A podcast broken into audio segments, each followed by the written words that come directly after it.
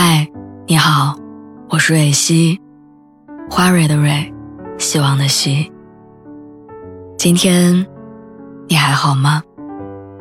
你可以在微信公众号和微博中搜索“蕊希”，每天晚上我都会用一段声音陪你入睡。听完今天的故事，祝你晚安，做个好梦。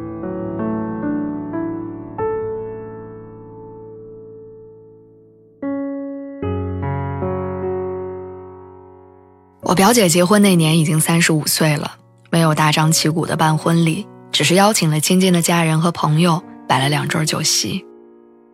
她没有婚纱，也没有潸然泪下的婚礼场景，只是穿了一条红色的旗袍裙，和我姐夫一起笑眯眯的给两桌人敬酒。后来我问她：“你连婚礼都不办，不遗憾吗？”我表姐说：“她原本这辈子不打算结婚。”就遇见了想嫁的人，人都对了，形式上的东西有什么好在乎的呢？已经觉得太圆满了，哪还有什么遗憾？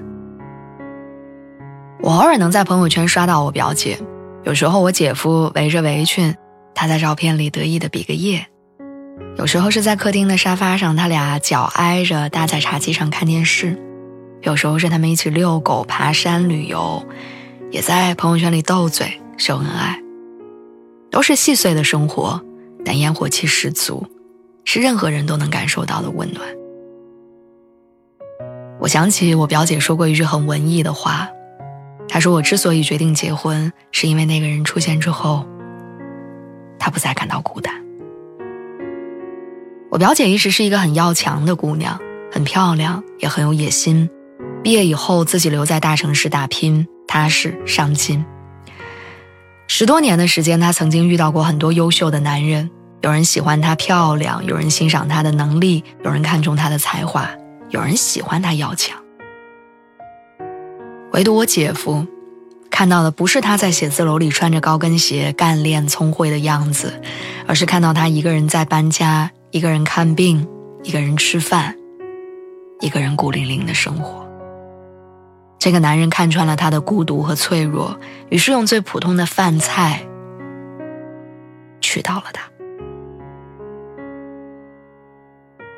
这个世界上有人想娶你回家，可能是因为你烧的一手好菜，因为你很会照顾人，因为你乖巧懂事，不作不闹，因为你看起来会是一个温柔的妻子，一个合格的妈妈，因为娶你是他在浮躁世界中稳妥。而不错的选择，但这个世界上还有一些人，他会心疼你一路走来的孤独和坎坷，担心你忙起来的时候吃不上热饭，能懂你坚强背后的眼泪跟倔强，能宽慰你卸下精致后的疲惫跟感伤。他之所以想娶你，是因为喜欢你的聪慧和漂亮，但他更希望能为你。遮风挡雨，为你扛下生活的重担，让你饱食三餐，无忧无虑。比现在更年轻的时候，我会因为漂亮，因为聪明，因为被男生喜欢而变得得意洋洋。我喜欢花里胡哨的仪式，喜欢华而不实的礼物，喜欢听别人的鼓掌和称赞。我以为爱是势均力敌，是两个耀眼的人在相互吸引，一起去过让别人都羡慕的那种更加耀眼的生活。但后来我发现，有的人他会带你住奢侈豪华的酒店，却没有办法陪你在急诊室冰凉的床上度过哪怕一个晚上。他会带你吃刚刚打捞上来的新鲜海参，却无法在你胃疼的时候。给你递一杯温热的开水。他会在你收获成功的时候，站在人群中最耀眼的地方为你鼓掌喝彩，却无法在你淋了暴雨打不到车的时候，走到你身边为你撑一把小伞。直到再成熟一点，才发现，人在春风得意的时候，总是很轻易能够得到别人的爱。但在一地鸡毛的生活里，在你摸爬滚打不那么优雅的姿态里，很难有人来爱你。我想起大学刚毕业的时候，我和几个好朋友聊起婚姻。那个时候，婚姻对于我来说遥远、浪漫。